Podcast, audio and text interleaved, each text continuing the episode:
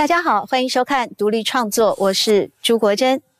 我们今天要谈的主题呢，是从大海中心捎来的最美情书。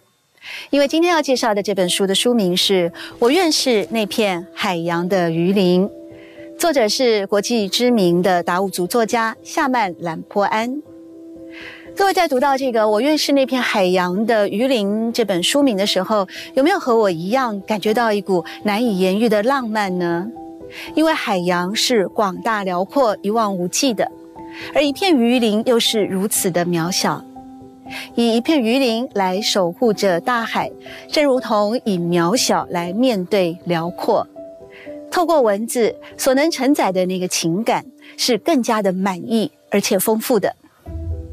夏曼兰坡安在二零二一年推出了全新的散文集《我愿是那片海洋的鱼鳞》。也为自己的前半生做下了注脚。他回顾了自己的成长经验、家人的相处、族群认同，甚至于自己的儿子呢，也在新世纪之后选择返乡，共同为部落的文明来做传承的工作。在面对部落文明的传统以及现代的碰撞之间，或许如同夏曼兰坡安在书里面写到的。拼板船在夜间海上漂浮、捕猎飞鱼的时候，一直是我一生最美丽的回忆。也因此，在今天独立创作的节目里面，我们邀请到了夏曼兰坡安来和我们一块走进他的心路历程，同时也邀请到专家学者们共同来分享这段属于海洋文学最美丽的记忆。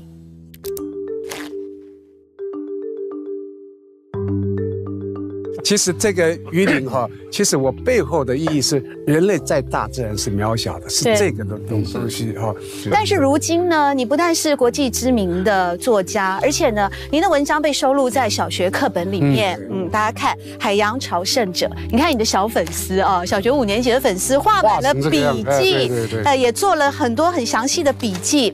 所以这一路走来哦，呃，从国文。只考了国文作文六十七分的成绩，到现在变成教材内容啊，是什么样的意志力，什么样的力量支持你一路走到今天呢？其实就就是说，在台湾生活了十六年后，我最后一个阶段就是太太，你们先回去。我最后一个阶段是，有拍黄明川的那个西部来的人哦，西部来的西部来的，我一直在在思考，赶赶快拍完就就回去。可是我一回去说。我什么都不知道，因为脱离那个民主的那传统的生活，我几乎忘了。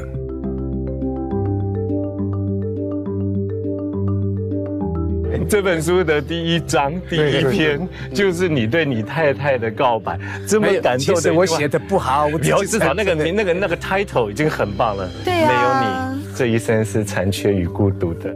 我们必须要说的，说以夏曼的夏曼的作品来讲，它是丰富了我们台湾文学的一个样貌，让我们台湾文学的地境变得是更丰富。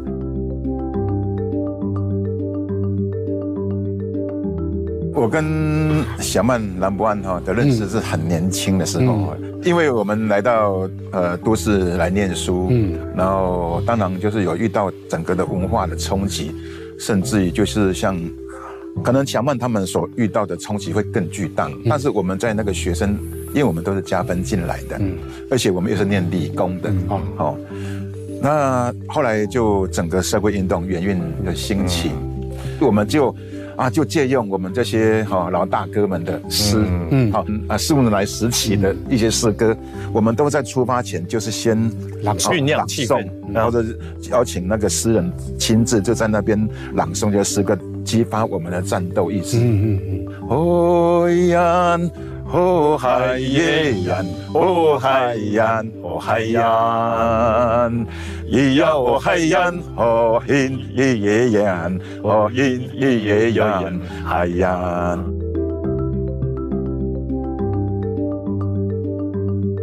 我跟夏曼认识的时候呢，他叫施努来。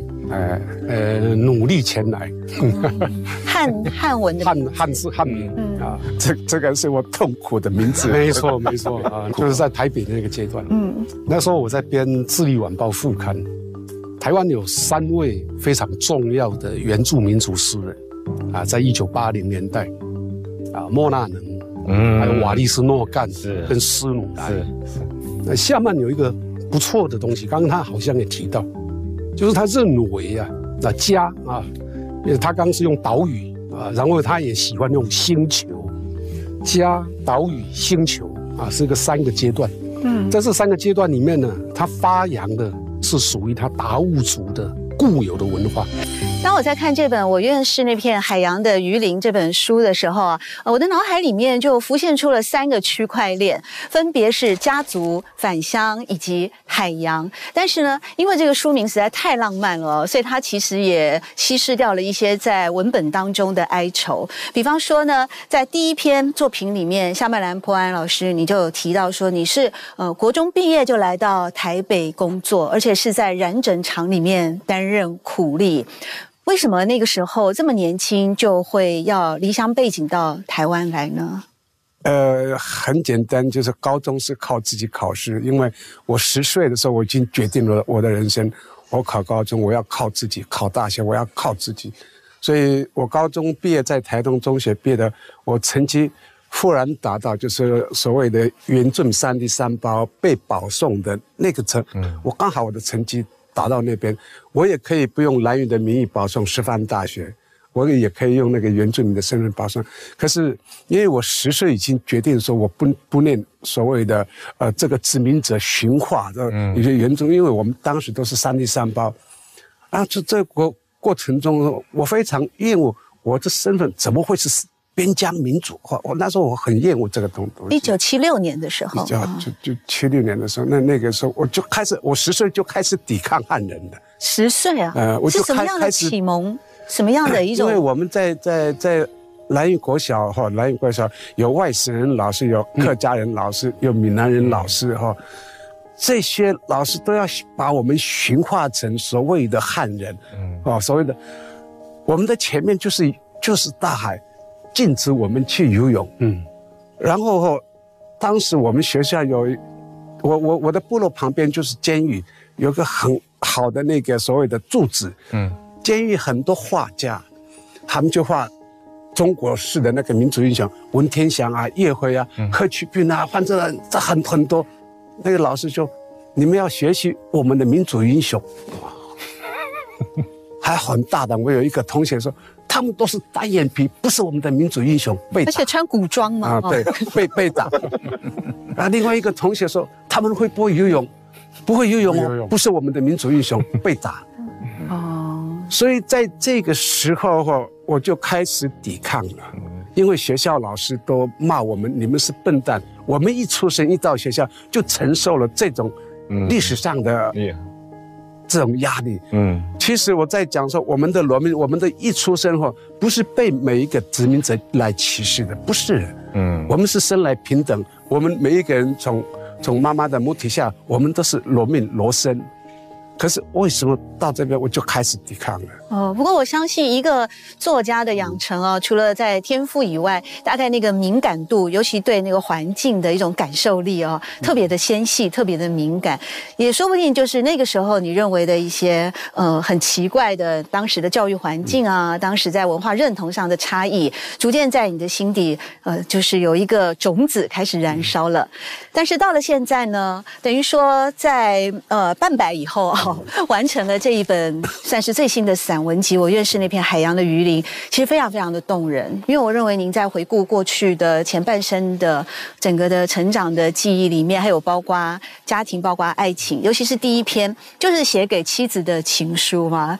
但是呢，呃，这里面呢，我觉得有两个重点，分别就是爱跟告诫。嗯，爱是什么部分？爱就是你对妻子的爱，呃，是海底。九九里而已啊，内海就是到海下，这九在达悟族人来说是一个很关键的数字。第二个告解的部分，其实因为呃师母好像也不止一次说过，呃写书比种芋头地瓜更没有成就感哦。那你如果呃会再有一次机会重新选择，我不是说选择师母了，我是说选择你的职涯哦，包括。国中毕业以后就来到台湾，后来又在三十二岁返乡，你怎么看待这一份自己生命的情感，还有对妻子的情感呢？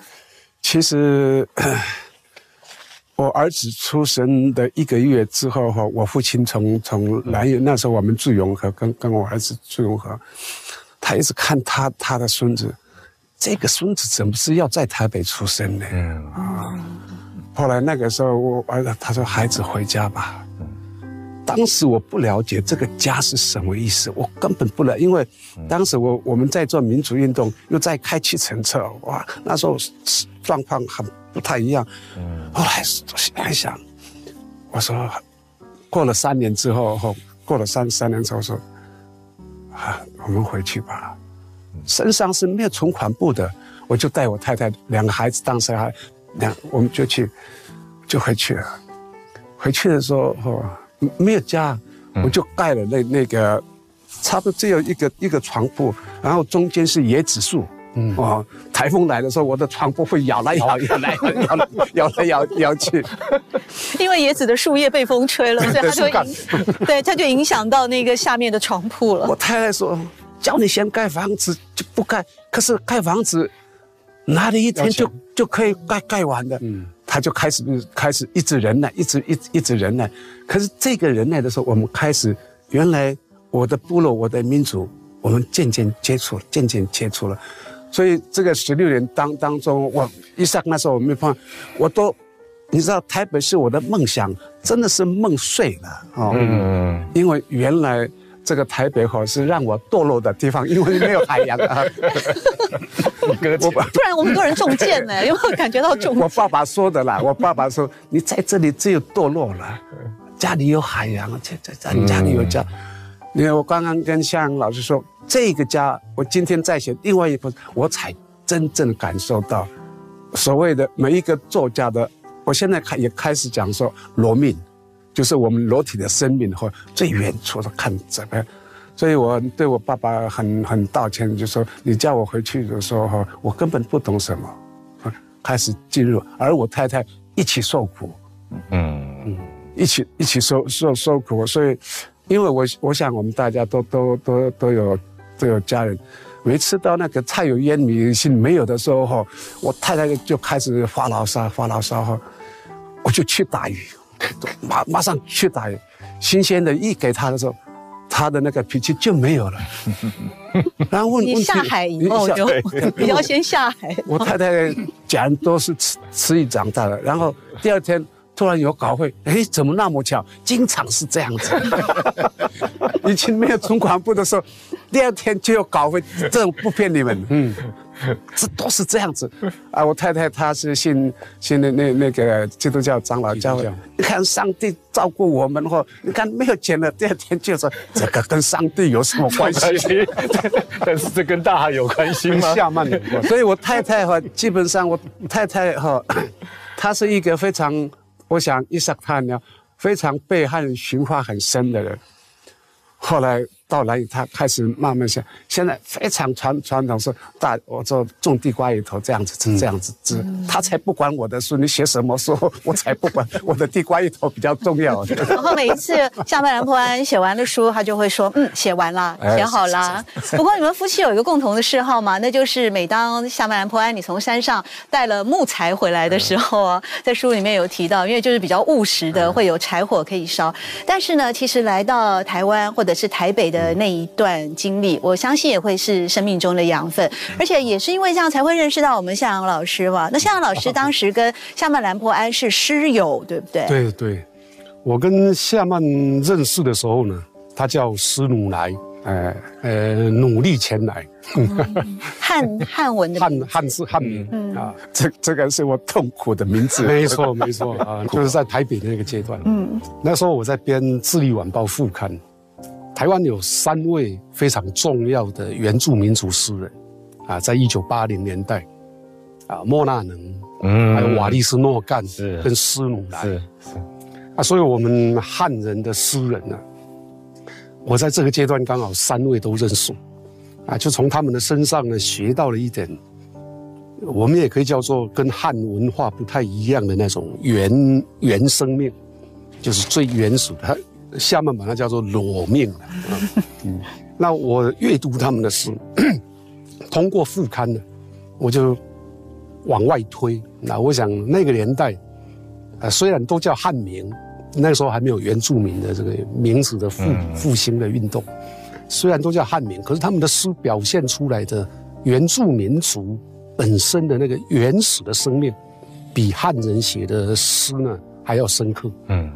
那我们报纸其实也是小报啊，跟原住民族比较起来，《智利晚报》在那个阶段呢，其实是台湾报业两大报的阶段，也是个边陲报业。嗯，那我们刚好，我想啊，这一类的啊，像夏曼这样的诗人，施努莱这样的诗人啊，他们的作品来，我们一定用啊。那也有人跟我说，他们的中文好像不是很好。我说中文不是很好，才是他们的特色。如果他们中文写得很好，那他们就不叫原住民族，也就是说，他的特色就不见了，他的生命，他的最原始的那个生命就不见了。啊，那也因为这样，就认识了今天的夏曼南坡南坡安。啊，我记得那个时候他还参与了不少的运动啊，比如说。男女反反核的运动，他有参加。我们那个反无缝的，那还有反无缝的，那更早一点。对对啊，所以我认识他的时候呢，他其实是个诗人啊。等到后来啊，他写《蓝海情深》的时候，哇，散文家。嗯嗯啊，但是你注意到他的散文，包括这一次的这一本啊，《我愿》啊，那是一片海洋的鱼鳞啊，我愿是那片海洋鱼鳞。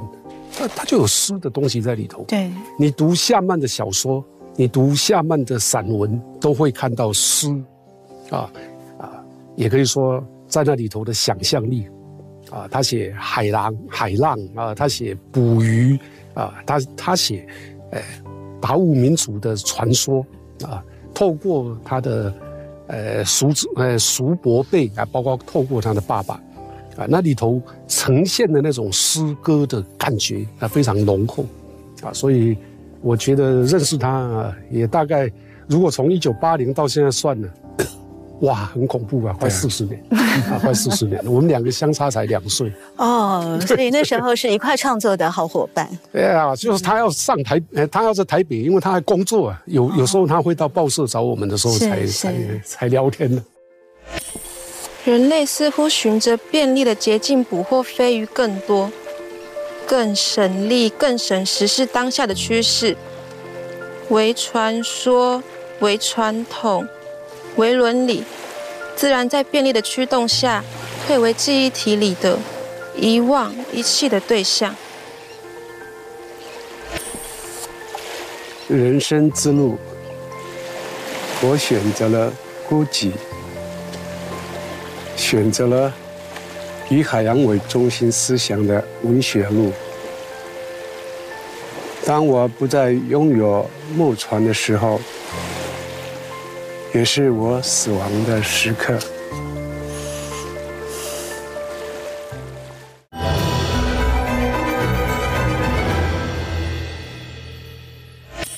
年代的时候，我们石中山院长应该还是个文青吧？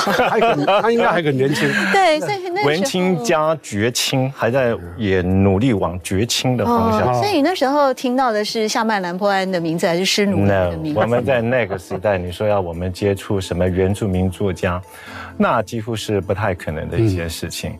当时就是在那个年代，特别是刚才像老师所提到的，那个时候可是我们台湾社会社会运动。党外运动就是风起云涌的那个年代，所以我们那时候就是原原硬件。你看，待会会问到伊萨格阿夫嘛？那个时候我们看到我们也很很杰出的原住民的一个社群的一个精英，他们投入一些书写，写的主要都是一些对于社会政治问题的这些批判性的一些文章。所以说，我们当时我们会读到了，例如像今天，呃，就是今天很很多好几个都已经成为在学习学术界的一些呃精英啊。当时的赵贵忠啊，嗯。啊，他的以前的名字叫做啊，他现在的名字叫做台邦萨萨勒，嗯，但是以以前就像小曼以前叫施努莱一样，他叫小小，他叫。台邦萨萨勒，还有啊，林文正呢？以前他他对不对？他叫伊凡诺干，对对。啊，甚至刚才提到的穆纳能的这这个这个伟大的这个了不起的台湾族的一个盲人的诗人。啊，当初哈他他的他的真名叫做什么？叫做曾顺旺。在那个时代，我们会认识的是什么？我们都会认识这些单个的这些原住民的作家，他们写的都是一些比较零散的。议题性的，啊，时代性的这些这些文章，它称不上，就是说有一些很系统性的这样子的一个，像一些比较大型的，至少是一个中篇小说这样子的一个东，这样子的文章，或许有，后来慢后后来后来慢慢才出现，或许我们可能会在以后的节目当中，例如提到一些早期的这些原住民作家，包括当时叫做田雅各的，嗯，对，他的名字叫做什么，啊。托马斯、塔马皮马，是的，等等的，他们算是这些早期的，就是很优秀的，当时当年高一的阿米巴斯社的这些诗人。可是我们那个时代的这些年轻人，我们受过的就是很，就是比你们更晚期，嗯，更彻底的一个汉人的一个教育。我们读的是什么？特别是我很糟糕，就是我去念了你那个夏曼这一辈子，就是在他的文学作品当中一。一再会提到的关于保送师大的这个故事，嗯，我们就是早期那些跑去念师范体系的学校的这些学生，那是什么环境？嗯，相当保守。对啊，你就是你，你今天要受的一个教育就是成绩，这个所谓的主体社会的价值观的这样子一个教育。所以我们那时候接触到什么样子的原住民作家的这个文学，零，慢慢的，然后再加上我个人的生命机遇，我也像他一样。他选择是海洋，跟着海洋的一个潮流，走到这个世界去。我选择到的是大陆，到欧洲，到欧洲的大陆去。我也有我自己的一个旅程。我们看不一样的一个东西，是这个样子。在那个时候，那个地方，我更没有机会去接触到，就是说我们原住民的一个文学。而我这样子这个个人的生命，可能也是当时很多人的一直生生命写照，一直到后来。我回台湾到东华大学教书，我承接了向阳老师的电脑之后，也开始就开启了我的一些原住民文学的这样子的一个阅读的一个经验。然后我从那个当初叫做施努来的这位啊，这位啊诗人，诗人，后来慢慢认识到他叫做夏曼。兰博安，一个我们原住民文学上面一个闪亮的一个星星，就是我们今天坐在我旁边的这位了不起的一个作家。对，而且是国际知名的，没错，跟海洋文学有关，跟原住民族文学有关，甚至在文学的成就上啊，都是已经达到一个国际齐名的这样子的位阶。太多著作已经被翻成好多的语言，这是我们台湾的作家没少那么多人会有这样子的一个荣誉。对，他是多语文、多国家。多版本是这三个多都不容易啊！听起来版税也很多哦。那希望 他只能希多的话就不会被他太太骂了。哦，这样对。说到这个呃，伊萨克阿夫哈是长期关注原住民的运动以及权益，但是我刚刚有听到一个内幕，就其实呢，伊萨克阿夫你是跟那个师母啊很熟，但我们又提到说，其实师母对于下半兰坡安在创作这条路啊。有的时候他会用一个比较务实的态度来面对。那您所认识的师母呢？嗯，她当时很漂亮。这是重点，对，这是第一重点。好，第二重点。呃，呃，师母一直都很漂亮。你看，会说话。呃，我跟小曼兰博安哈的认识是很年轻的时候，因为我们来到呃都市来念书，嗯，然后当然就是有遇到整个的文化的冲击。甚至于就是像，可能小曼他们所遇到的冲击会更巨大，但是我们在那个学生，因为我们都是加分进来的，嗯，而且我们又是念理工的，哦，那后来就整个社会运动元运的兴起，嗯，但是原其实哈社会运动有几个很重要的要素，当然就是它的背后的理念，嗯，哦，当然还有很重要就是诗歌。嗯，我们看到国外的那些特别演员，他们的诗人是非常具有战斗力的。嗯，当时就像刚才所提到的，不光是莫纳莫纳尼，对。哦，后来比较晚期就是那个瓦利斯诺干，嗯，那还有就是当时就是差不多了，也差差不多了，就是初期的时候。就，是那时候刘阿华、瓦利斯诺干他在《南方》杂志登了很多对多，对很对对对。然后就是当当时你们我们都已经在做民主运动，对对对，就是还有歌，啊，还有还有歌那战斗歌曲可以凝聚哈我们整个。你还记得吗？会唱吗？他记得，呃会唱两。句啊。我们对我们来说哈，这个是我们园运最遗憾的，嗯，一我们都是拿来主义，哦，哦，比如说比比较好唱，就阿美族的嘛，对他说哦 yan。哦海耶 yan，哦海 yan，哦海 yan，咿呀哦海 yan，哦 hin 咿耶 yan，哦 hin 咿耶 yan，海 yan。因为我们有十六组，对，所以要找一个比较短又好记的歌，真的不容易。是什么意思呢？就是一种呐喊、呼喊，也是一种呃 一阿美族内心情绪的一个情绪的抒抒发。发。但是我们可以唱的比较激昂，对啊，对。对啊，都感染到的。而且是四四拍的，对很适合行军，对对对对，那当然，我们当时就是我们还有一些诗、战斗诗，这是我们很可惜，所以我们就啊就借用我们这些哈、老大哥们的诗，嗯，好、特别像莫那人充满了的控诉，对，哦啊、后来逐渐的哦。那个还有呢，我们啊四五年来时期的一些诗歌，我们都在出发前就是先朗诵朗诵，然后是邀请那个诗人亲自就在那边朗诵这些诗歌，激发我们的战斗意志。嗯嗯嗯，但是因为这些都是所谓的破嘛，哈，批判性，我们后来发现我们还要主体性的建立，嗯，那我们需要主体性的建立，我们就逐渐发现到，哦，就是呃小曼拉波安时代的那些文所文学的那些底蕴，其实慢慢在凝聚。呃，民族主体性的一些部分。嗯，那我跟小曼，当然当时因为不是同校的，所以不是那么多的接触。我但是我一直我们那些学生时期一直知道这这些老大哥他们在文学方面的一些创作，也很激发我们。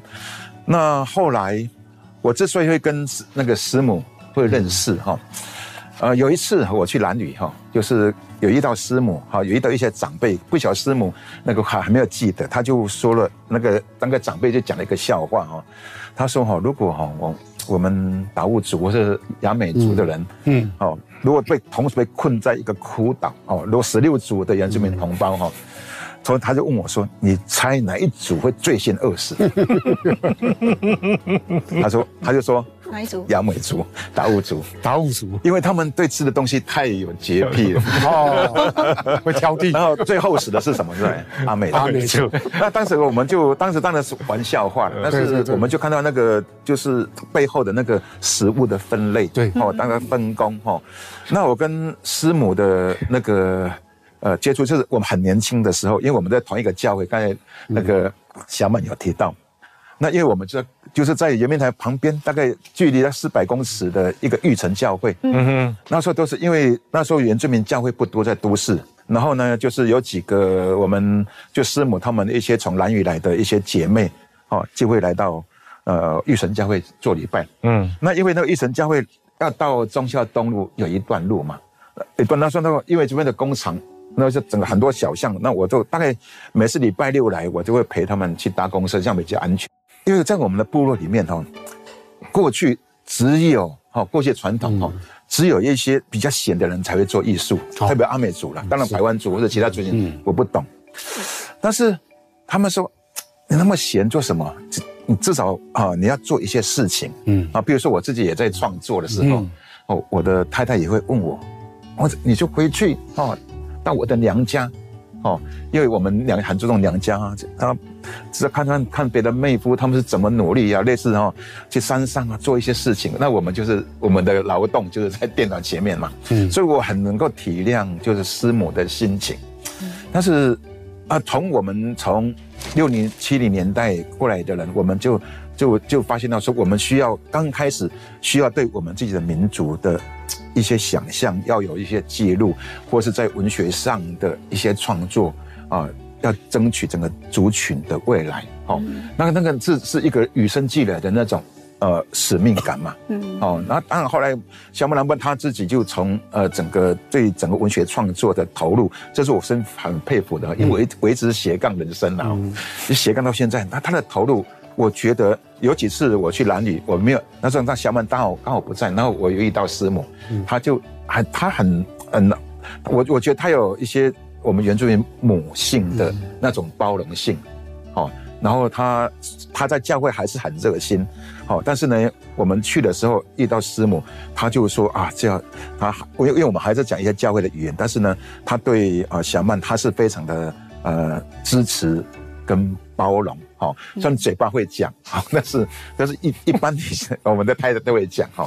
那当然我们还是一见面，我们就是老朋友了，哈。啊，包括就是也是遇到一些老朋友，小梦知道我连我们那个男女反核废料，我们也去男，我们也去男女帮忙支持，嗯，还有一些好朋友。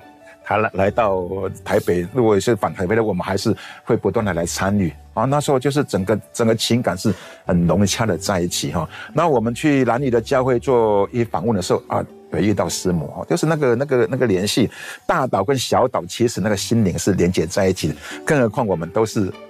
海洋民族哦，虽然我们不是那么深，他们经经常很多教会来我来对对对对，我们都被压榨和被逼 送飞鱼，送飞鱼。而且你们家都变成观光景点了吗？每个人到蓝屿岛就会去派出所问厦门蓝坡安的家在哪里，然后即使没地址，都会循着答案一步一步的跑到你们家的门口。有粉丝啊，粉丝，很很谢谢大家了。其其实这个其实这个鱼鳞哈，其实我背后的意义是。人类在大自然是渺小的，是这个的东东西哈。可是我们的反骨哈，我想说，我在民国六十八年，我那一年没有考上大学，那那一年是现在的一将巴洛尔，还有他讲的那个一帆又干。那时候我在北印里考试，考试他们来来陪陪陪考。可是那时候我们刚刚认识没多久，我很少讲话。可是那一年六十八年。我去大专联考七月一号、二号的时候，我已经两天没有饭吃了。嗯，为什么？没钱，没钱。你一个人来台北考试的？对，我是住永康街，我用走路，我已经两天没饭吃了。哇塞，这这怎怎么办了？又又是两天要去考试，真的第四天没考，就是七月一号、二号，已经四天没考，没没吃饭了，这样子。后来我都不讲话，都不讲，就忍耐，就忍耐。人多的斜杠的人生都说，后来我太太问说：“谁叫你不去念师范大学嘛？” 是是是是是，我去念师范大学的话，我就会被 被御用了。国民党御用的宰宰了我三十年的，很痛苦啊。所以我这本书出来的时候，我。我太太，哇，你又出书了，是是是，又我又出出书，然后这次又出出来这没有信箱的呢？呃，最新的长篇小说。什么叫做没有信箱呢？你明明有那个 email，怎么会没有信箱呢？飞旋海豚，海浪像是我脉动的心脏，从我诞生的那一刻起，潮汐般的。贴在我的耳膜，母亲如浪涛旋律的摇篮诗歌，一首古老的母爱，抚育家务圆周的慈悲，以及父亲夜航划船的江夜，摇起了水世界古老的传说。传说中远古的鱼精灵。雕刻在我心海的图案，掐着我的梦，追踪黑色翅膀的迷航时回家的岛屿，在汪洋神游，亦为偶尔叛逆的飞旋海豚。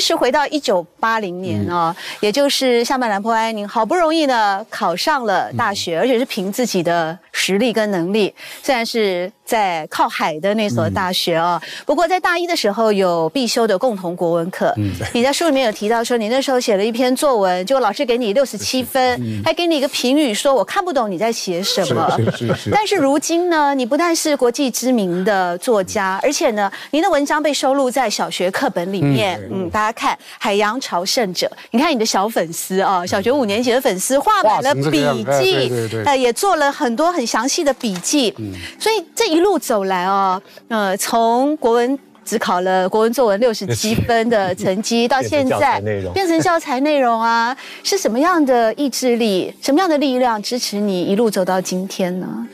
其实就就是说，在台湾生活了十六年后，我最后一个阶段就是太太，你们先回去。我最后一个阶段是，有拍黄明川的那个西部来的人，哦，西部来的，西部来的。我一直在在思考，赶赶快拍完就就回去。可是我一回去说，我什么都不知道，因为脱离那个民主的那传统的生活，我几乎忘了，嗯，几乎忘忘了。我。就是说，有一天我在盖房子，我的妈妈就说：“哎，孩子啊，我的舌头很痒，就说啊，你就养你的舌头就好了。”就我旁边的我亲表姐，她说 笑，她笑的半死，不是那的，她说你的妈妈养舌头就是要她想吃，你要亲自抓的鱼，抓鱼啊。可是我们说孩子，你你去抓，这个是对我们来讲是禁忌哦，不能直接讲，不能直直接讲。我说你就养你的舌头嘛，他天天吃槟榔药，我啊我就不会抓鱼。是，嗯，三十二岁回到家的时候，对，我不我不会抓鱼。当当然是以前我都去抓龙虾，可是我要养家就不，我就练习，因为我就晚上去潜水抓鱼哦，晚上去潜潜水，因为我不想人家看到我说我在练习，我就晚上去练练拿手电去练习，顺便抓龙虾，顺便打鱼比较好打。结果去练习的时候。我一照那个海西海，那就是那个海外海一看，那一天我的运气特别好，全部都是浮游生物，嗯嗯嗯，有红的，只是红橙黄绿蓝蓝的，是很多颜色。可是从我母亲的观念说，那是恶灵的眼睛，我马上跳上来，嗯，我以为都是魔鬼在监视我这样，然后我就跳上来的时候，我在思考说，如果我回去没有鱼货的话，又被我太太妈妈羞辱啊，我就用闽南语。闽南语台嘛，或起码那些魔鬼，你不要不要把我吓倒啊！我就用我不，因为我们没有脏话啊。后来我就鼻子下去，我就开始抓，就一抓抓，这个一抓就慢慢来，慢慢来。原来这个就是我后来说，我们身体先到，你才有故事。嗯嗯。我从前一公尺到两公尺，到后来我巅峰时期二三十公尺，都是一个人去去抓鱼。这里面哈，就是我爸爸给给了我一个家，嗯，而。这个家不是单纯只有我跟我我们家人的那个家，而是他给了我一艘船，这艘船是一座岛屿。而现在我回到兰屿说，我现在的家是整个是我的星球了。嗯，所以在在这个部分，当时我没有办法意识到说孩子回家吧，我没有办法意识到。可是花了，现在我已经六十五岁，花了四十几年，三十三十几年，嗯，才悟到这个。可是这个这个时候，我就开开始写《人海情深》了，嗯、哦，情深，然后，然后我第二一九九九年我再写《黑色的翅膀》，我小孩子，我太太那边我们都睡通铺，我凌凌晨用写稿子，写稿子都都是又是写不好，我自己流眼泪，嗯，我的中文怎么差到这个程度啊？差差差，所以那个六十七分，实际上对我来说的话，原来是用汉人的标准，嗯，啊。或是用汉族的标标准，所以我们独立出出出来的时候，我在在思考，其实我们每一个人都是独立的时候，我们住在不同的星球，其实这个时候这一片里能有更多的包容性啊。嗯嗯。我们现在莫名其妙，我跟跟林 林教授很长的一段时时间，可是在这个过程中，除了抓鱼以外，因为书，我的书哦，他带我去流浪了。嗯。我的书把我带到日本，把我带到我在我在柏林住一个月，我在巴黎住一个月。我的书把我带到国国国际上，我的书把我带到韩国，啊，我的书哈把我带到印尼，带到南太平洋。嗯，我我说哈这个部分在这里面我很想讲的，在南太平洋用一千块活两个月，活两个月。有一年，我在那个新几内亚最边边的一个城市，我下船说：“我不要，我不要再去。”我是说我很累了，那个真的是冒险。嗯，刚好我太太打来了一个电话，她说：“啊，老人，你现在在哪里？我刚下船。”我我说我刚下船。我说你要讲什么？他说两两件事情，一个是儿子考上高雄海科大，我流眼泪了。嗯，第二个事事情说，你都没有留留一些钱钱，结 结果你朋友说，你给那那些印尼人一人五万块，你连一万块都没有给我，为什么你要给他们一人五万块？我说那个是那个是印尼的钱，五万块等于台币三百块。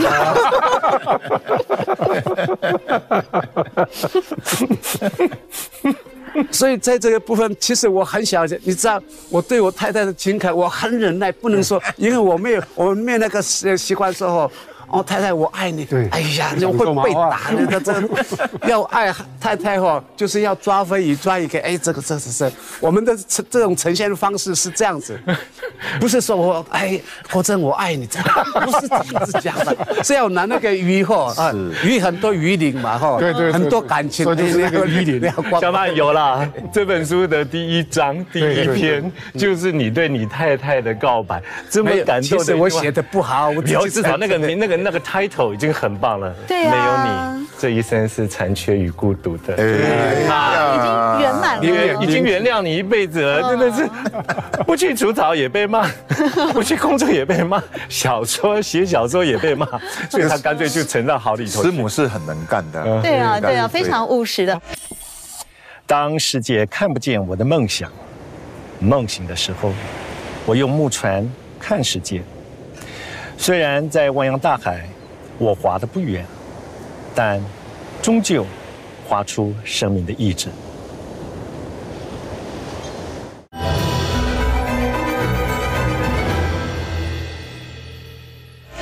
提到了，就是说关于这个族语的部分哦，我今天才知道，原来达悟族语里面是没有那种负面，没有没有，对，没有那种骂人的话哦。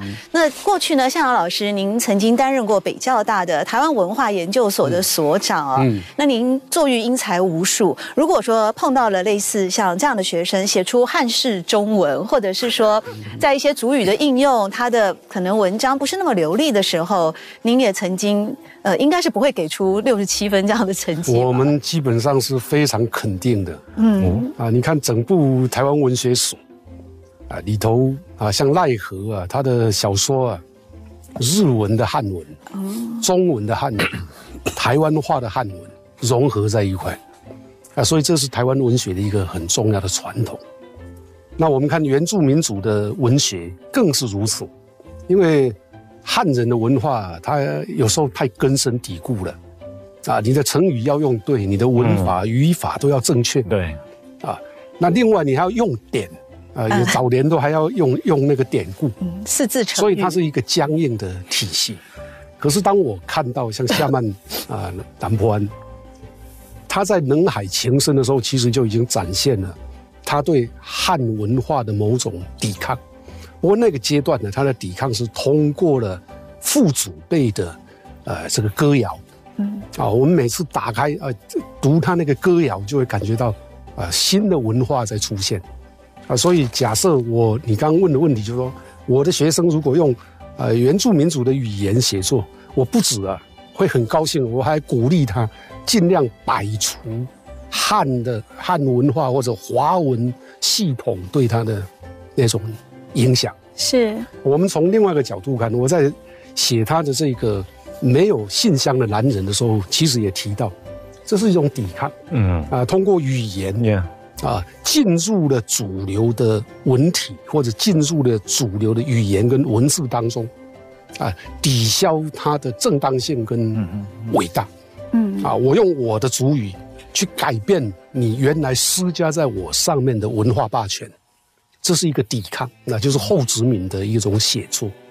那从夏曼的作品当中，我们其实可以很强烈的感觉到，啊，他的中文越是不通，其实就表示他的文化啊越是具有抵抗性，因为对中文系统来讲，它就是刺猬，它就是会刺到中文的某些神经的东西，而这就是啊，就原住民族文学来讲，它才是它本体，这是它的主体。其实关于鱼鳞的描述，我非常喜欢这本书里面哦，夏曼兰博爱你写的这一段。你说我们的猎鱼活动是大海的行动剧场，夜航时我仰望天宇观星，回航我刮飞鱼鳞片，仿佛是摘下繁星当做银色鳞片。其实用那个鱼鳞哦，来跟天上的繁星来作为一种对诗人啊，这是诗人，对，好美哦，而且非常的辽阔，心境的开朗。嗯，即便在夜航的晚上啊，那种孤独感，但是并不寂寥。你四十三里面有提到最后那一句话吗？我愿是那片海洋的鱼鳞，嗯，随着海流、黑潮。月亮的圆缺，风云雨雪，天空的眼睛，环游世界。对，环游世界这最后四个字，把我紧紧的吸住了，我吸吸住了我的一个吸引力。我心里在想，如果从生理的构造来看，鱼鳞只不过是鱼鱼鱼的一部分，然后从整个海洋的一个生态、海洋的结构来去看。一只无名的一条无名的鱼，也只不过这个浩瀚大海当中的一个微小的一个不一个一个微小的存在。正如刚才小曼老师所讲的，他想要透过这样鱼鳞的一个描述来来彰显我们作为一个个体他的一个渺小。我想说一下，身体很累，身体很，可是那个精神你要带到哪里？可能我可以说是跟台湾的华语华语的作家们哈，呃，我比较。孤僻是因为我的身体一定要到那边，我才有故事。嗯，我是想到那个有个很知名的一个社会学家 Charles Taylor，他说人类 所做的一切的事情的努力是为了回家。我想刚才那个石院长有提到嘛，也许那个书就是他的家，他的家。我想我们都都会随着年纪，可能不知道我们。哪一哪一天就失忆了哦，我们都不知道。我们现在已经六十几，可是我还在劳动，就是自己不能体草弱化。嗯嗯，不管是自己的记自己的体能或或是我再再再坚持，不能提提早文化。嗯嗯，因为我的身体就是海洋文学。对我们来说哈，那个不是经典，你们说是经典，所以我们不同的需求。然后说对我对我的民族来说的话。一个老渔夫吼，哪有八十四天钓不到鱼？可是，也就是说他根本不懂，什么什么都不懂。但是那个背后里面是海明威是有另外一种意思，是没有没有错。可是你这太太过分，这个太多谎言了吧？哦，人的意志力你可以这样这样子啊。我想问白人，我想问白人，白人为什么一定要猎杀那么美的一个白鲸？我看的时候也是同样。哦，对对对，白鲸记。可是你们白人就是对少数民族有猎杀的猎杀的，他一直自我中心主义，对。